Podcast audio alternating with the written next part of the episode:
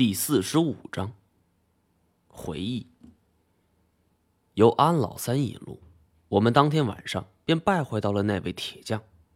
这位老头年纪与庞启秋相当，面白无须，叼着烟袋锅子，哒吧哒吧的抽着烟，都不正眼瞧着安老三一眼。铁匠这个行当，在工业化的现代社会几乎已经绝迹了，但是在东北还有它的生存空间。因为农作物或者家禽被野兽祸害，所以偶尔也需要几个捕兽夹。安老三给我们介绍说，这个铁匠姓夏，叫他老夏就行。老夏听到安老三如此说，抬起了一只眼，半笑半不笑。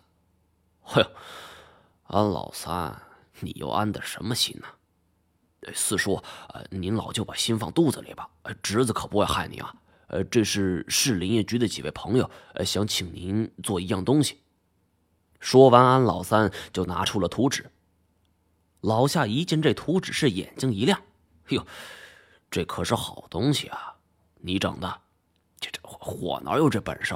呃，都是咱们这人民公仆设计的。”哦，老夏拖长了尾音，意味深长的说了一句。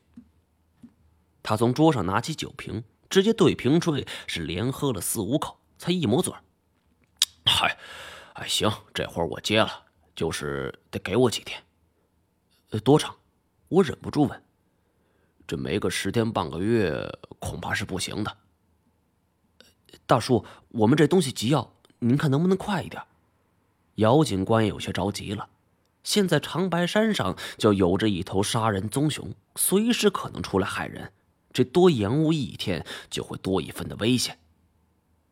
老夏混沌的目光一一掠过我们众人，最后一指太前：“行，让他来给我打下手。”我们呆住了。自打进屋之后，这太前一言不发，可为什么老夏偏偏选了他呢？我疑惑不解。金锁也是满脸的茫然。倒是太前朗声说了一个“好”字。我本想留下来，想看清楚这老夏到底想搞什么，可是老夏根本就不允许，当即下了逐客令，说等这东西好了，就会让太前通知我们。太前的本事我们都了解，这老夏就算是有什么诡诈的手段，也绝不是太前的对手。可唯一的麻烦就是我对老夏了解的太少了，就说了一句话。这是敌是友难以分辨，而且他选中太清的动机也令人难以琢磨。我便询问安老三说：“这老夏到底是个什么人呢？”哎，你说老夏，呃，他跟我们是一个村的，呃，论起辈分来，我得喊一声四叔。实际上，我们早就已经出了五福了，那些老理儿也没什么人认了。不过这个老夏还是挺有故事的一个人。怎么说？听说这老夏的手艺是祖传的，就打从太爷爷那个时候起，就是宫里的铁匠。听说是专门给大内侍卫打兵器的。后来到这一代，这手艺就潮了。那个时候兵荒马乱的，谁能管这些啊？这大清亡了之后，溥仪先是去了天津，后来就不是在东北这儿立了什么一个满洲国嘛？老夏他们一家子也就跟着来这儿了。